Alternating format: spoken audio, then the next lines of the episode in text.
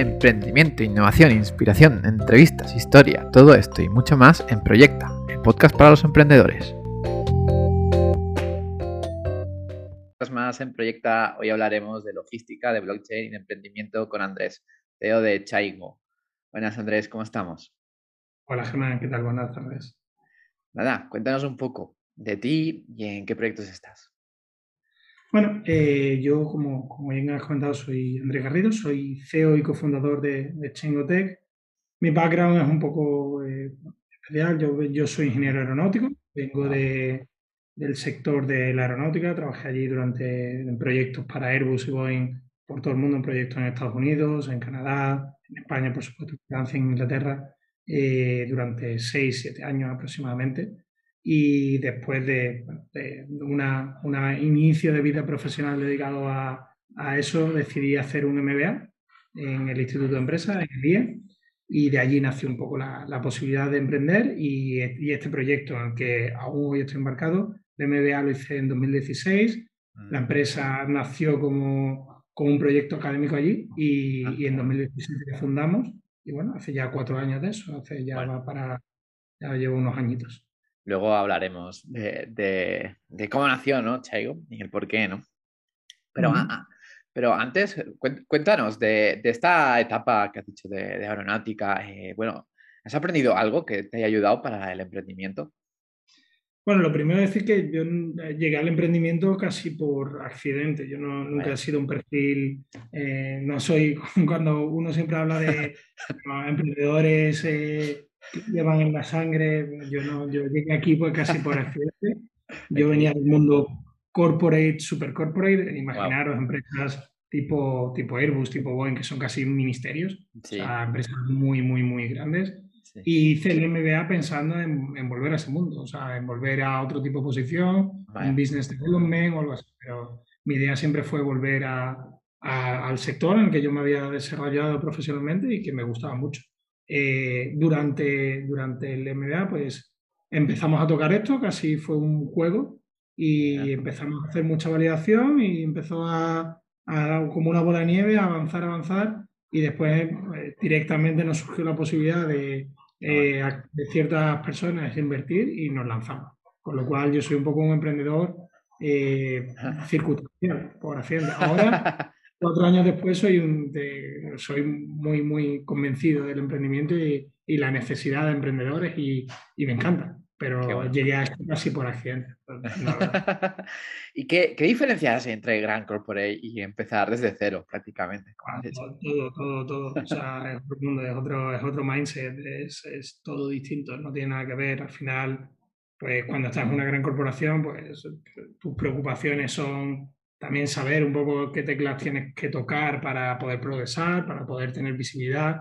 Hay que intentar destacar para tener cierta visibilidad, porque al final hay, mucha gente en los departamentos, mm. poder coger más responsabilidades, pero siempre, eh, digamos, que, que, tus objetivos están muy marcados en, en tu día de trabajo, en tus responsabilidades, en hacerlo bien, en ganar cierta visibilidad, tener la capacidad de hacer alguna presentación de cara al cliente o pues que te dé un poquito de, de responsabilidad, pero, pero poco más. No, realmente tu día acaba cuando acabas, no te vas con, rara vez, a no ser que la hayas cagado mucho, rara vez te vas con los problemas a casa, a no ser que estés en una situación muy comprometida y, y en el mundo del emprendimiento es totalmente distinto. Al final es cada día algo nuevo, cada día un problema nunca es el mismo del día anterior, cosa que no te pasa en el mundo de la gran corporación cada día es un problema nuevo que te tienes que enfrentar. Eh, todos los días te llevas los problemas a casa, porque todos los días te los llevas. De hecho, no desconectar es casi imposible. Y tiene la, tiene la parte chula que cada día haces algo nuevo. O sea, que es, un, es totalmente...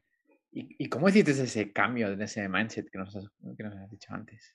Eh, pues de forma, ya te digo, de forma natural, casi por accidente y, y, sin, y, sin, darle muchas vueltas. O sea, fue ah, un poco... Eh, haciendo el, haciendo el MBA, nos flipamos con lo que estábamos haciendo, nos gustó. Y, a la gente a la que le presentamos, que estaba en el sector, estaba en el mundillo, les gustó y, y nos dijeron, oye, lanzar o seguir con esto. Y nosotros, bueno, eh, realmente siempre lo digo porque es una situación un poco rara, cuando no, no sirve para, para dar referencia muchas veces a otros emprendedores, porque no puedo decir, no, nosotros lo peleamos hasta que conseguimos montarlo. No, nosotros lo montamos porque, porque se nos pusieron ahí delante las la oportunidades y dijimos, bueno, vamos a no tenemos nada que perder. Y obviamente cuatro años después, pues sigo pensando que no, que no perdí la oportunidad y que me alegro de no haberla perdido, pero pude perfectamente no haberme lanzado como otros compañeros no se lanzaron. Entonces, arrepentido no estás, ¿no? Porque ves que hay brotes, ¿no? No, no, no, es como, como todo, o sea, es, mm. es una vida muy diferente, eh, pero ya digo, yo ya he hecho el cambio, a mí ahora me gustaría la vida volver a, a, una corporate, tener que volver a lidiar con los mismos problemas cada día, me costaría muchísimo, sería algo muy, muy difícil para mí. Así que yo ya soy un emprendedor eh, de, bueno. pues ya convencido y convertido completamente. Bueno, bueno, Andrés, y ahora sí, ¿qué, qué es Chaigo? Y bueno, ¿cómo surgió la idea? Ya nos has dicho algunas pistas, pero ¿cómo ha surgido? Pues realmente, ya te digo, en, el, en el, IE, en el Instituto de Empresa, eh, se hace mucho hincapié durante el MBA en emprendimiento, ¿vale? Y es algo que se hace durante todo el programa. Y yo, nos, yo hice el programa internacional con compañeros de todo el mundo, eh, un programa en inglés, y un compañero que, que, estaba conmigo en clase, pues venía de Estados Unidos, eh, él es informático, y nos, esto era 2016, ¿vale? Que principio de 2016, enero de 2016, y nos empezó a hablar un poco de todo lo que era la tecnología blockchain. A mí todo eso me sonaba chino, yo no lo había oído, yo no había invertido en, Bitcoin, para mí todo eso no, no, no, no lo conocía realmente.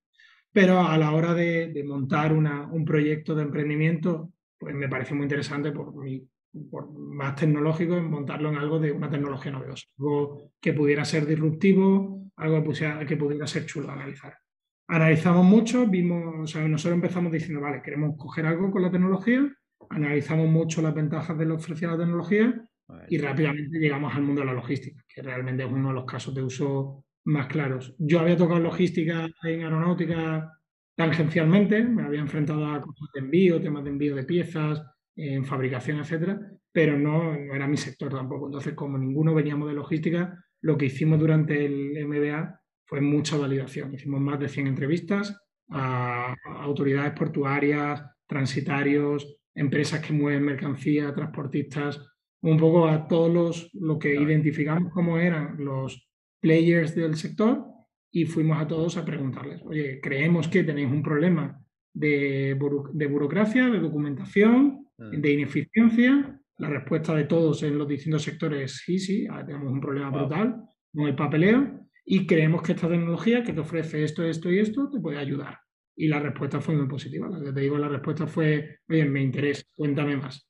Hasta tal punto que incluso algunos eh, llegó la oportunidad de decir, oye, invierto en vosotros montarlo. Entonces montamos Chengo. Chengo, que es, Chengo es, nosotros somos un, un proyecto, una, una empresa mm. que desarrolla plataformas colaborativas que utilizan tecnología blockchain para eh, intercambios de información y documentación asociados a procesos logísticos. ¿Esto qué quiere decir? Que suena muy engorroso. Pues básicamente en una cadena de suministro logística hay muchos actores desde, desde el cargador, o sea, desde el importador hasta el exportador, los dos extremos de la cadena, puede haber hasta 30 agentes, ¿vale? Entre transportistas, entidades bancarias, entidades aseguradoras, líneas navieras, aerolíneas, muchos actores. Y aún hoy la mayoría de los intercambios de información entre ellos pues son a través de correo electrónico y llamadas telefónicas. Eh, nosotros lo que facilitamos es un, entorno colaborativo, una especie de Slack, ¿vale? En la que todos los actores en una cadena de suministro se ponen en contacto y pueden compartir la documentación y la, información de forma segura. Esto que cualquiera diría, oye, esto no, no parece tan, tan tecnológico, tan importante. Bueno, aquí es la, la diferencia da el uso de la tecnología blockchain, porque esto se podría hacer sin tecnología blockchain, pero aquí la diferencia está en que estos actores, cada uno está en un lugar del mundo. Tú puedes estar enviando documentos, mercancía a China o recibiendo mercancía en China. Entonces, hacerlo en un sistema que al final es centralizado, propietario de alguno de los actores, es muy problemático. La gente no comparte la información en un sistema centralizado porque estamos hablando de documentación con carácter contractual que puede tener consecuencias legales, incumplimientos, etc. Aquí blockchain sí que te da esa capa de confianza, de seguridad, que, facilita la colaboración entre los actores. Facilita y, agiliza, ¿no? Me imagino también. Claro, pues, sí, sí, sí, por supuesto. Y una pregunta que, tenía aquí. Eh, ¿Tu compañía sería de blockchain o los dos no sabíais de blockchain? No, sí, sí. Jordan, mi, socio y compañero, él, venía, era informático, y conocía, eh, conocía, blockchain, no había trabajado en blockchain. O sea, él, fue el que nos, inculcó un poco, digamos, el, virus de. no es una palabra adecuada, pero bueno, nos inculcó un poco esa idea de, de la tecnología. Y bueno, él, no había trabajado en blockchain, pero bueno, obviamente a partir de ahí se, se, puso en ello y desde 2016 ya te digo que son muchos años trabajando en ello como para a día de hoy sí poder decir que, que es experto desarrollador, pero tampoco la gente tiene tantos años de experiencia en este sector. Sí, ¿no? Eh, es, es, es, algo en este sector que la gente se estaba formando, ¿no? No, no hay, imagino que ya hay grandes expertos, ¿no? Pero habéis tenido que que estudiarlo, ¿no? Imagino. Y haber sido vosotros mismos un líder de opinión, ¿no? Y estar bien informados al menos. Sí, bueno, esto como un poco como tú has dicho antes, esto como con la economía, bueno, como me comentabas offline sobre, sobre la, micros. sobre, sobre la, la, economía circular. Pues aquí al final, cuando hablamos de una nueva tecnología, hay una fase muy grande de evangelización, de explicarle a la gente qué consiste, qué aporta, desmitificar, quitar mitos. Además, blockchain ha sido por, por sus características, por todo lo aparte del Bitcoin, por toda la publicidad, por, toda la, por muchos factores, es algo que ha estado muy... Eh, hay, mucho humo, hay, mucha, hay mucho mito detrás, eh, hay mucha, muchas ideas erróneas y hay también grandes aseveraciones por parte de, de informáticos y de jefes de IT de grandes compañías diciendo que ahí no van a poner un pie. Cuando es como decir, no, no voy a poner un pie en la tecnología 5G.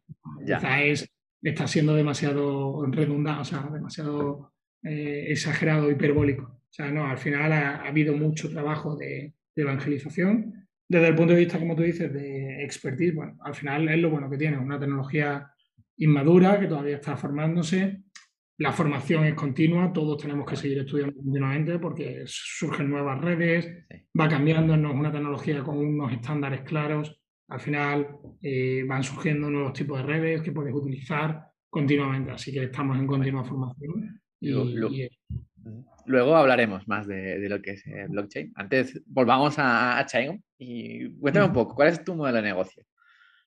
Pues nosotros somos, nuestro modelo de negocio es transaccional. Al final, como te digo, nosotros ofrecemos una plataforma colaborativa eh, que funciona como un SaaS y en el cual el cliente, que es el, usuario administrador, digamos, el que impulsa la red, el que mm, comparte la información con el resto de actores, va pagando por el número de transacciones, que, el número de órdenes. Nosotros llamamos órdenes de exportación o, eh, o, órdenes de pedido, dependiendo cómo lo utilice él, que genere la plataforma. Entonces se va comprando una bolsa de operaciones eh, y, dependiendo del volumen de la bolsa de operaciones, el coste por, por, operación es, es, uno u otro. O sea, al final se va, como un SaaS, se va pagando mensualmente según el volumen de operaciones que pueda gestionar desde la plataforma.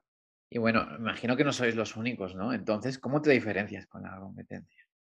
Bueno, aquí realmente estamos, no somos los únicos, eh, ni mucho menos, pero al final aquí cada uno todavía es, un mercado súper fragmentado y, hay, las diferencias, las diferencias son, son muy grandes. Hay desde soluciones que son consorcios, eh, y aquí eh, ahondamos un poquito más en, la parte de blockchain, que lo que ofrecen como, como TradeLens, que es la gran solución de, que Maersk ha desarrollado junto a IBM, que al final es un consorcio en el que tú te tienes, si eres una compañía y quieres formar parte, tienes que montarte un nodo y trabajar con ellos. Nosotros no somos así, nosotros no somos un consorcio, sino que somos un software. Nadie tiene que montarse un nodo de nuestra red, de hecho ni nuestro cliente, y podemos publicar sobre distintas redes. Somos ahí blockchain agnósticos, nos consideramos.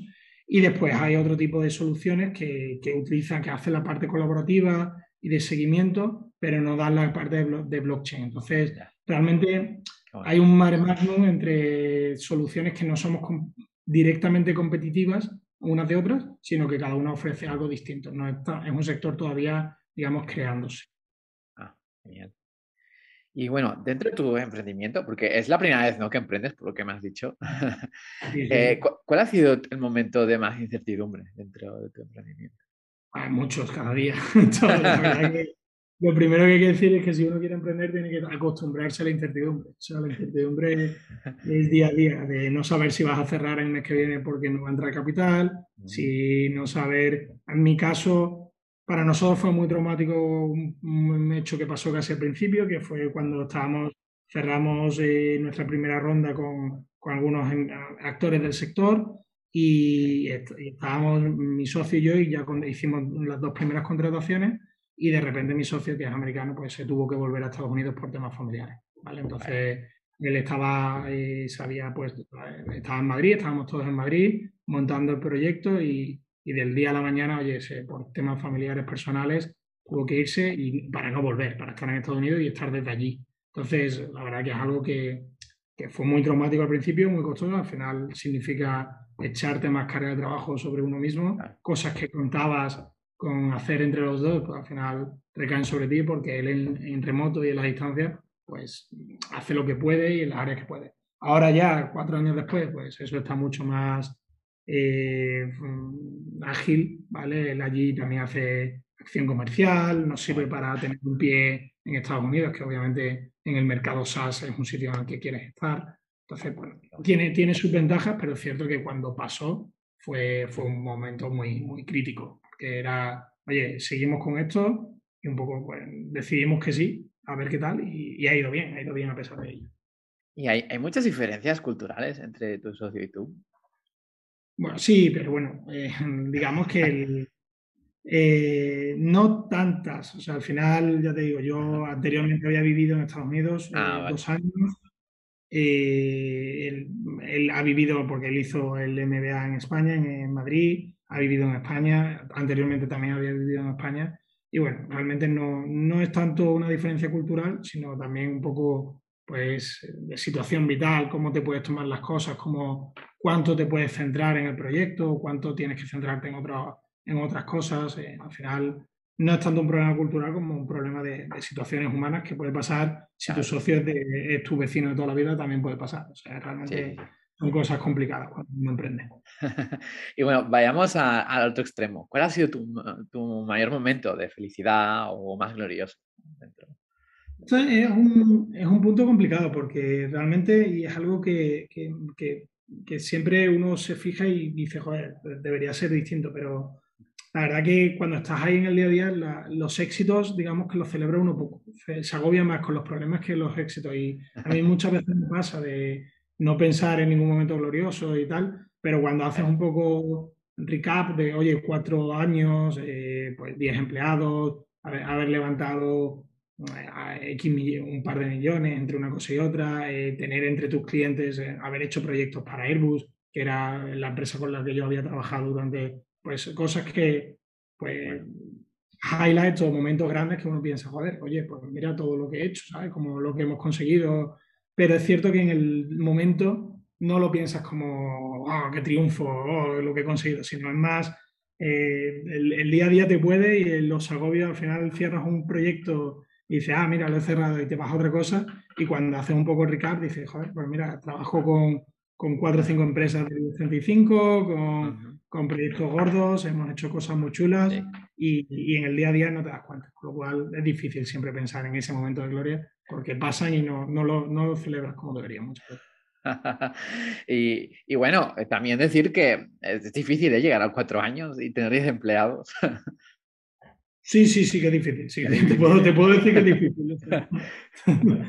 es complicado, es complicado llegar donde estamos y, todavía nos queda mucho, mucho, mucho por delante para, para estar en donde nos gustaría. La realidad es que queda mucho para estar donde nos gustaría.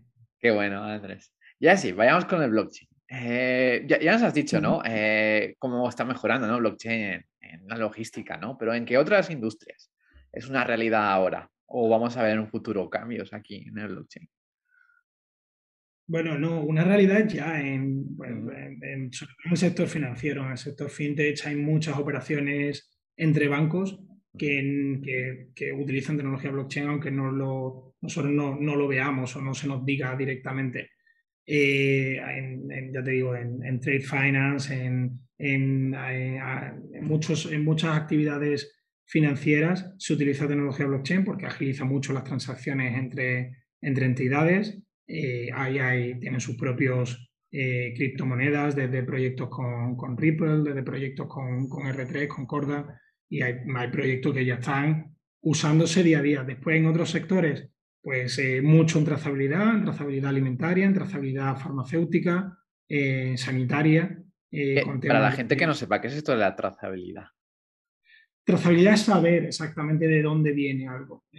ha habido muchos proyectos y a día de hoy se utiliza, Walmart lo utiliza en muchas de sus cadenas que llegan al supermercado, de tener la trazabilidad completa, pues un ejemplo, pues eh, de los pollos de corral que se venden envasados al vacío en, el supermercado. Tienen un código QR, una etiqueta que si la escaneas te dicen eh, de qué granja ha salido, eh, a qué temperatura ha salido, en qué centro de producción, a por qué centro de producción ha pasado, en qué batch se ha entregado y cuándo ha sido entregado al supermercado. ¿Por qué en alimentación? Por, por un tema de salud, porque sobre todo en el tema de Walmart eh, con, ciertos mercados como China y otros mercados, había muchos problemas de intoxicación alimentaria y tener esa trazabilidad es clave para, en, el momento que se identifica un problema de seguridad alimentaria, eh, poder llegar a la fuente y poder incluso buscar y encontrar rápidamente todos los productos que han salido de la misma partida para sacarlos antes de que sean consumidos por humanos. Eh, pues, para evitar temas como aquí en España lo vimos hace, ahora ya parece que hace mucho, porque fue antes de, del coronavirus, pero con todo el tema de, de la carne mechada que, que estaba en Sevilla. Y, fue, pues ahí no tener la trazabilidad te supone un audito, tener que hacer una auditoría, buscar eh, qué se ha vendido, qué no se ha vendido, pues al final es un, es un problema grave. Claro, al final, al final ahorras, ¿no? Pues todo ese tiempo y, dinero, ¿no? sí, no, en, el caso de la, seguridad alimentaria estamos hablando de vidas, o sea, no, no es ya tiempo y dinero, sino hablando de evitar que gente eh, se enferme y gente se, se llega a morir, como, como pasó. Entonces, eh, hay, hay, sectores en los que es clave, también el sector farmacéutico, eh, sector sanitario, se está utilizando mucho eso, pues proyectos ahora con temas como, como las vacunas, asegurarte que llegan donde tienen que llegar, que no se pierden por donde no se deberían perder, etc. Entonces, ahí hay, muchos, hay sectores en los que la trazabilidad aporta mucho, eh, la seguridad, la capacidad de compartir información. Hay proyectos que, que están ya en producción, algunos de ellos como por ejemplo en, empresas de comunicación, de telefonía, para hacer el, el matching cuando hablamos de roaming. Eh, antiguamente realmente el roaming que se, se macheaba entre empresas era poco menos que eh, Telefónica le mandaba a, la, empresa de telefonía de Israel, Etihad, por ejemplo, le mandaba un listado, una Excel con todos los minutos de roaming de clientes suyos en España. Y la empresa de Israel hacía lo mismo, macheaban y miraban la diferencia y pagaban uno a otro la diferencia.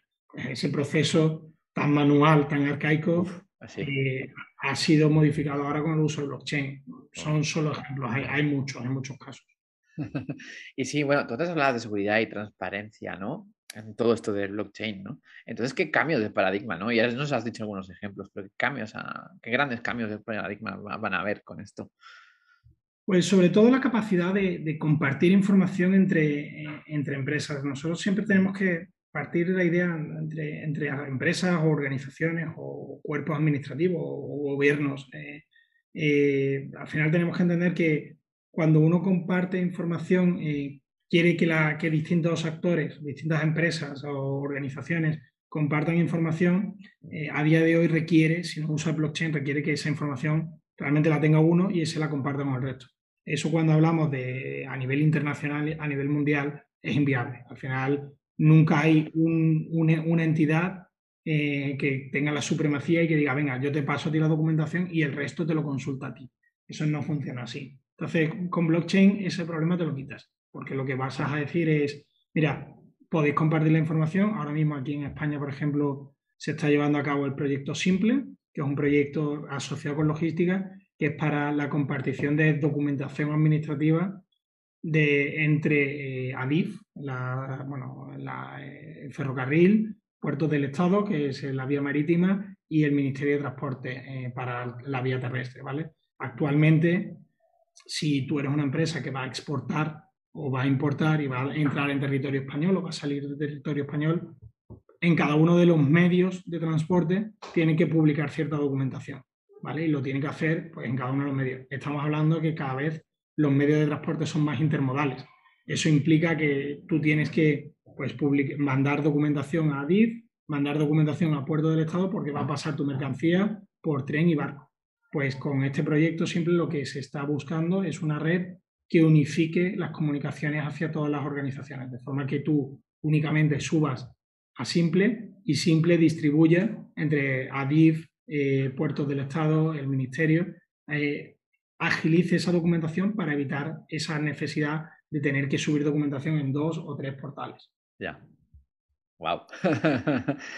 y bueno, eh, cogemos la, máquina del futuro. ¿Dónde ves a Chaingo dentro de 10 años, Andrés? Es difícil, ¿eh? Es una pregunta difícil, pero bueno. Una buena pregunta. Una pregunta a, mí, mis inversores. es,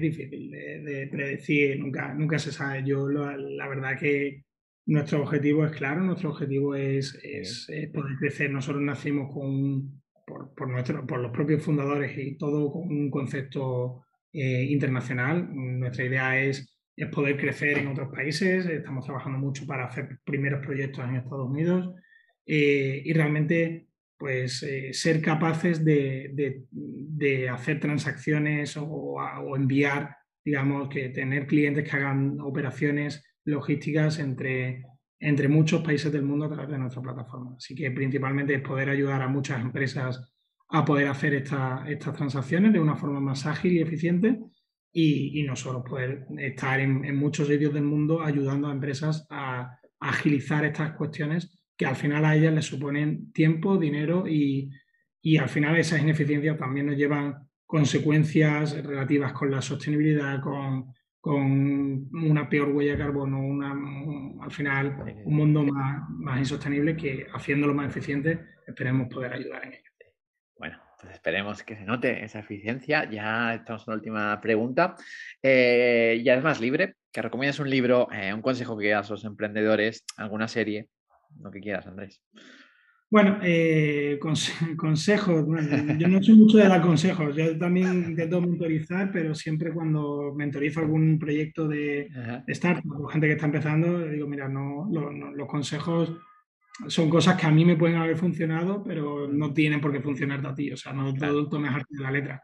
Lo que sí es, si quieres emprender, pues un poco lo que he dicho antes, estar preparado a, a la incertidumbre y a vivir bajo esa incertidumbre. Es tienes que estar, tienes que estar cómodo, no sabiendo qué va a pasar. si no estás cómodo, si, si, tú eres una persona que quieres poder planificar a un año vista tus vacaciones, eh, no, no, no, emprendas, ¿vale? No, no, es donde, no es donde vas a estar cómodo, no es donde vas a estar a gusto y tampoco tiene sentido. Eh, pero bueno, si, si te gusta, eh, atrévete porque lo mejor de emprender, y es algo que, que yo veo a diario es, eh, se aprende muchísimo. Yo hice esto justo después del MBA, como, como comenté, y aunque ya llevo cuatro años, ya desde el primer año, la experiencia emprendiendo desde cero mm, comparado con MBA es por cinco. O sea, desde aprender de finanzas, aprender de inversión, aprender de modelos de negocio, es la experiencia por cinco comparado con, con hacer un, un MBA. Así que tomárselo como, oye, pase lo que pase, como si tengo que cerrar mañana, estos cuatro años me han servido para aprender muchísimo y seguro que mi siguiente paso pues será positivo. Como libro, pues no voy a ser muy original. Eh, hay, muchos, hay muchos libros de emprendimiento. A mí me gusta especialmente el, el del Lean Startup de, Eric Wright. Supongo que ya te lo habrán, lo habrán aconsejado. Sí, sí, sí, por supuesto. Es un clásico, eh, pero simplemente porque al final nosotros pensamos en, en, el emprendimiento un poco como en los proyectos, utilizando metodología Agile eh, no teniendo miedo a, equivocarnos, probar, pivotar, validar, es algo que creo que ayuda mucho y sobre todo ayuda a, saber pronto si lo que tienes entre manos es algo que puede funcionar o no, porque muchas veces pasa que, uno empieza a darle muchas vueltas a la idea que tiene, le quiere dar mucha forma y, le dedica mucho tiempo, mucha dedicación y cuando realmente lo saca, pues, mm, o el mercado no está preparado, muchas veces no es es que la idea sea mala, es que no es el mercado o no es el momento, son situaciones que no salen. Así que eh, siguiendo el método de Lean Startup, mm, prueba, sácalo al mercado, equivócate, mm, obtén feedback y mejora el producto y, vuelve sobre tus pasos. Es, el mejor en ese aspecto creo que es un libro muy que aplica mucho. Qué bueno, Andrés. Antes de, despedirnos, eh, cuéntanos, ¿dónde te podemos encontrar a, ti? ¿En redes sociales? ¿Página web? Principalmente, bueno, al, proyecto en, nuestra página web, chengotech.com, www.chengotech.com. A mí me podéis seguir por, me podéis buscar por LinkedIn. Cualquier duda que pueda tener cualquier emprendedor, encantado de, de resolverla, si es algo que yo pueda resolver, o por lo menos dar mi opinión o, mi, punto de vista. Y, nada, me podéis contactar por, principalmente por LinkedIn, donde, donde más estoy. Donde más estoy. Más que bueno, Andrés, pues muchas gracias por pasarte, por hacernos entender ¿no? el blockchain y lo que hacéis en Chino. Y nada, ha sido todo un placer. Un placer, Germán. Muchas gracias. Venga, a ti. Hasta la próxima. Adiós.